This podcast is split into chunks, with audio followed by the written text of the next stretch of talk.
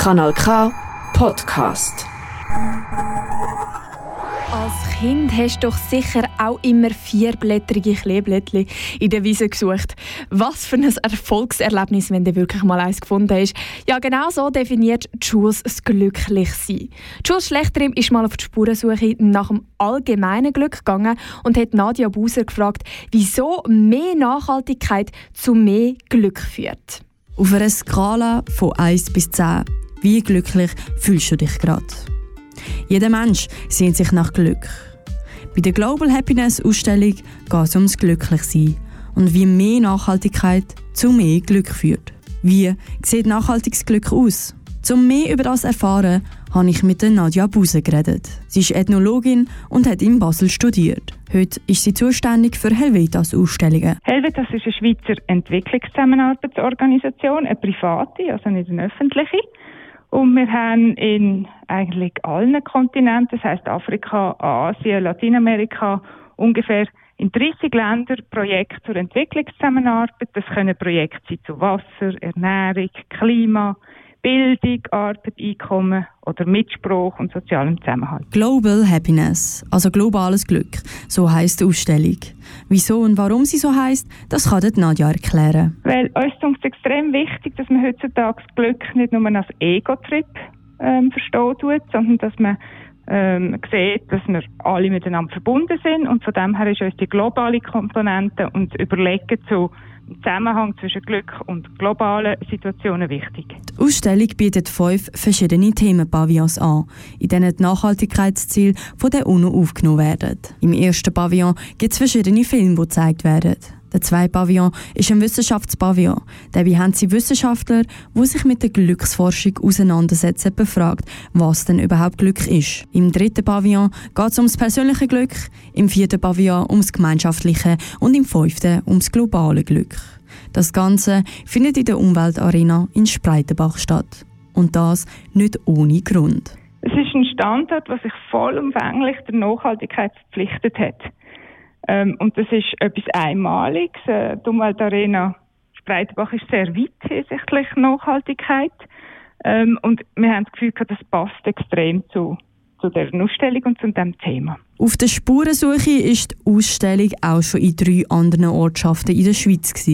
Spreitenbach ist der letzte Ort, wo man die Ausstellung besichtigen kann. Genauer gesagt, bis nächstes Jahr im April. Ähm, was ich vielleicht hier jetzt darf verraten, wir die sie upcyclen.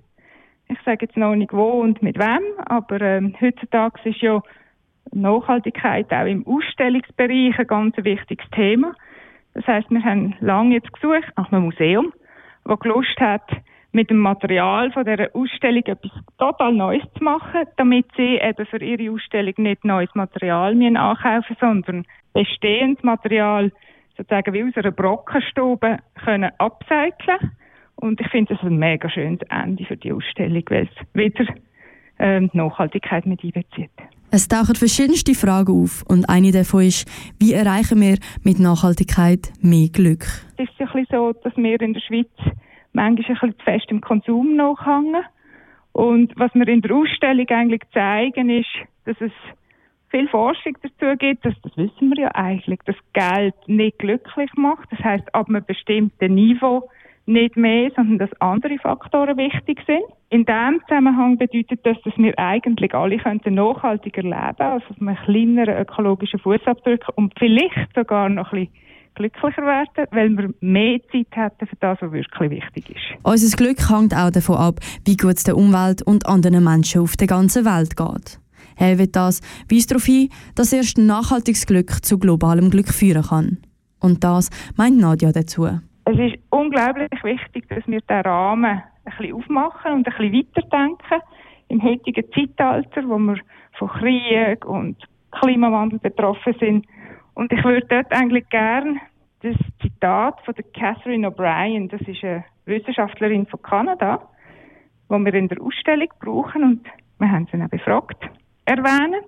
Sie sagt, nachhaltiges Glück ist Glück, wo sowohl zu persönlichem wie auch zu gemeinschaftlichem und globalem Wohlbefinden beiträgt und nicht andere Menschen oder die Umwelt oder kommende Generationen schädigt.